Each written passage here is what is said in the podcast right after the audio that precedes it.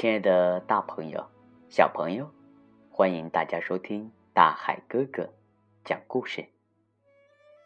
今天呢，大海哥哥给大家讲老故事系列《夸父逐日的故事》。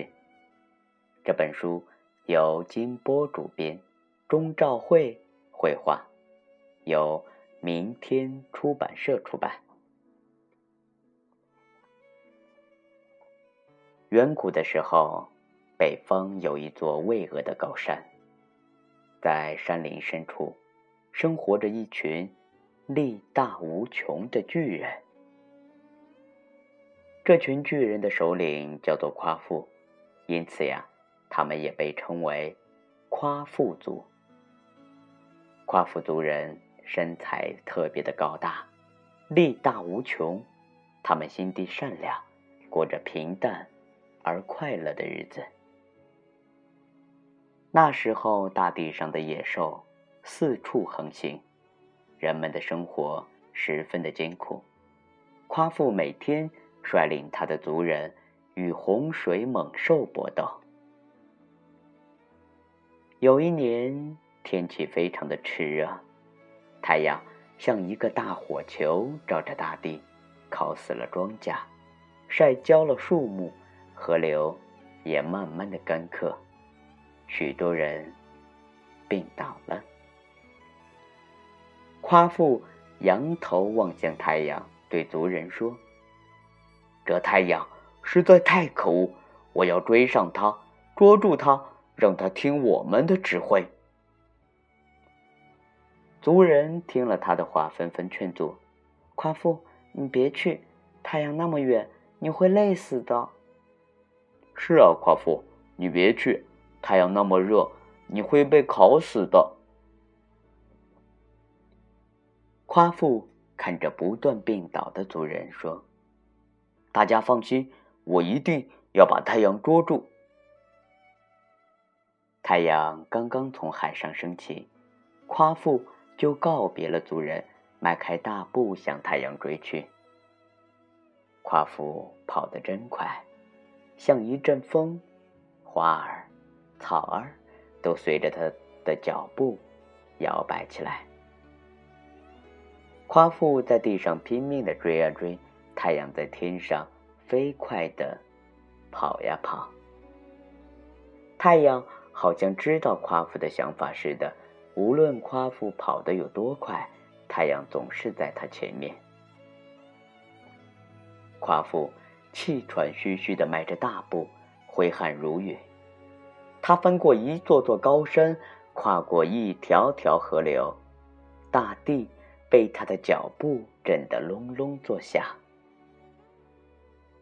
累的时候，夸父就躺在大地上睡一会儿。醒来以后，他将身上的泥土抖落在地上，便形成了一座大山。饿了的时候啊。夸父就摘山上的野果吃，整座山上的野果，他一会儿功夫就全部都吃完了。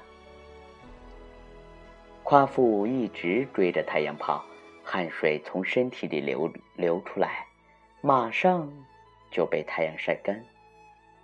又跑了几万里，眼看离太阳越来越近了，夸父渴的嘴唇已经裂开。全身的皮肤也都干巴巴的。他一直鼓励自己：“快了，就要追上了，人们从此不再受折磨了。”经过九天九夜，在太阳落山的地方，夸父终于追上了太阳。红彤彤、热辣辣的太阳，就像在夸父面前。他的身上。沐浴着万道金光。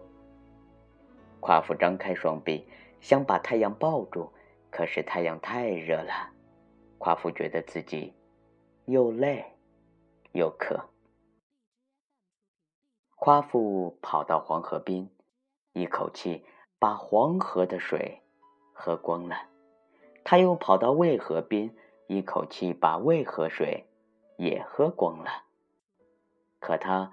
还是觉得渴，渴，渴，还是渴。夸父又向北边跑去，那里有一条望不到边际的大河，河水又清又甜，足够夸父解渴了。夸父迈开大步向大河跑去，可是腿怎么越来越重了呢？抬都抬不起来。夸父实在太累了，他也支持不住，像一座大山一样倒了下去。临死之前，夸父心里还牵挂着自己的族人。他将手中的木杖扔了出去，木杖落下的地方长出了一大片郁郁葱葱的桃林。这片桃林终年茂盛。又大又甜的桃子为人们解渴，茂密的枝叶为过路的行人遮住灼热的阳光，带来丝丝凉意。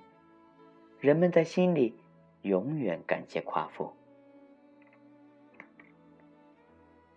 亲爱的大朋友、小朋友，这是一套给孩子的精神世界打底子的好书，有着浓郁的中国趣味。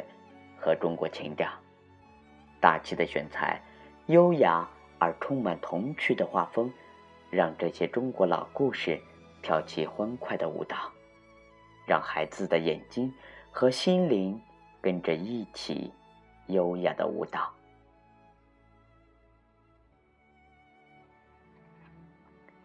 好啦，大朋友、小朋友，感谢大家收听大海哥哥讲故事。也感谢由菏泽茂业三楼的老约翰儿童绘本馆给我们提供的图书。我们呀，明天见哦。